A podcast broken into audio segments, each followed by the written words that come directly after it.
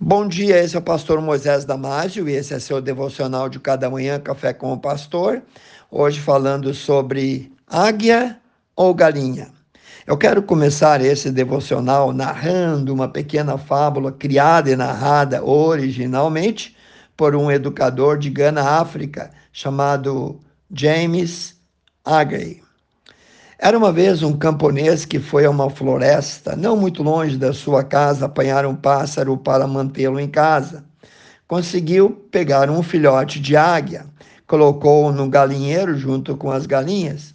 O filhote de águia crescia e comia milho e ração própria para as galinhas, embora a águia fosse o rei de todos os pássaros. Depois de cinco anos, esse homem recebeu em sua casa a visita de um amigo ornitólogo. Enquanto passeavam pelo jardim, disse o naturalista: Você sabe que esse pássaro aí não é galinha, é uma águia? De fato, disse o amigo camponês: É uma águia, mas eu a criei como galinha.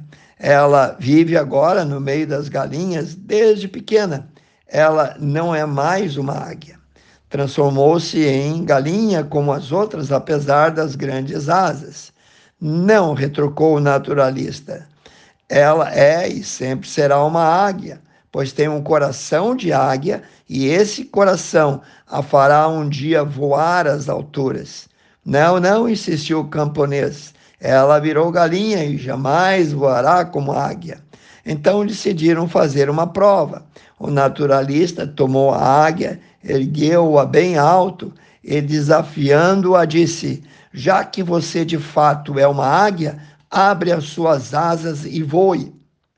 A águia pousou sobre o braço estendido do naturalista, olhando distraidamente ao redor, viu as galinhas lá embaixo ciscando grãos e pulou para junto delas. O camponês comentou: Eu lhe disse, ela virou uma galinha. Não, tornou a insistir o naturalista. Ela é uma águia, e uma águia sempre será uma águia. Vamos experimentar novamente amanhã. No dia seguinte, o naturalista subiu com a águia no teto da casa e sussurrou-lhe: Águia, já que você é uma águia, abre as suas asas e voe. Mas quando a águia viu lá embaixo as galinhas ciscando o chão, pulou e foi para junto delas. O camponês sorriu e voltou à carga. Eu lhe disse: agora ela é uma galinha. Não, respondeu firmemente o naturalista. Ela é águia e possuirá sempre um coração de águia.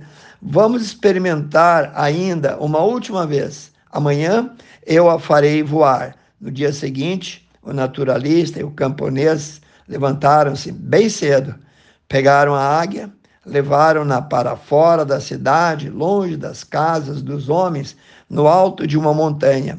O sol nascente dourava os picos das montanhas. O naturalista ergueu a águia para o alto e ordenou-lhe: Águia, já que você é uma águia, já que você pertence ao céu e não à terra, abre as suas asas e voe.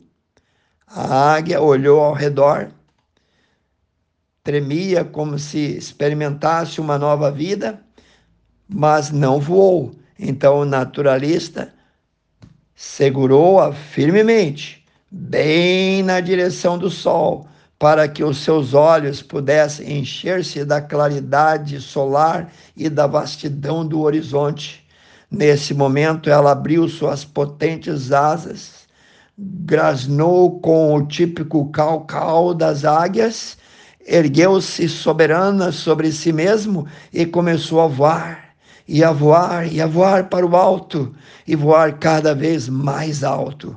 Voou e voou, até confundir-se com o céu do firmamento. Irmãos e irmãs, nós somos criados à imagem e semelhança do Deus Altíssimo. Levante a cabeça, mas talvez houve pessoas que te fizeram pensar como se você fosse um urubu ou uma galinha. O mundo quer nos ver olhando para baixo e ciscando no lixo deste mundo. Muitos homens ainda acham que somos efetivamente galinhas, mas nós somos águias, Filho do Deus infinito, Filho do Deus Altíssimo. Por isso, abra suas asas e voe. Voamos como as águias. Jamais nos contentemos com os grãos, com os farelos, com as migalhas que nos jogaram aos pés para ciscar. Em Gálatas capítulo 5, versículo 1 diz: Estais, pois, firme na liberdade com que Cristo nos libertou, e não torneis a colocar-vos debaixo do jugo da servidão. A águia corajosa olha sempre para as alturas. Voa para o alto, é caçadora, não aceita ficar presa, está acostumada com a liberdade, constrói o seu ninho nos penhascos enxerga durante o dia e a noite, morre voando. É a única ave que, quando perseguida, usa o sol como defesa. Ela costuma olhar direto para o sol, cegando assim o seu predador. No livro de Isaías, capítulo 40, versículo 31, nós lemos: Mas os que esperam no Senhor renovarão as forças, subirão com asas como águia, e que os esperam no Senhor ainda mais. Correrão, voarão e não se cansarão, caminharão e não se fadigarão. Que Deus te abençoe, que Deus abençoe o teu lar, a tua vida e os teus. Pai Santo, abençoe cada um, ore e peça em nome de Jesus. Amém. Se você gostou, passe adiante, seus grupos e amigos, eu te vejo no próximo Café com o Pastor.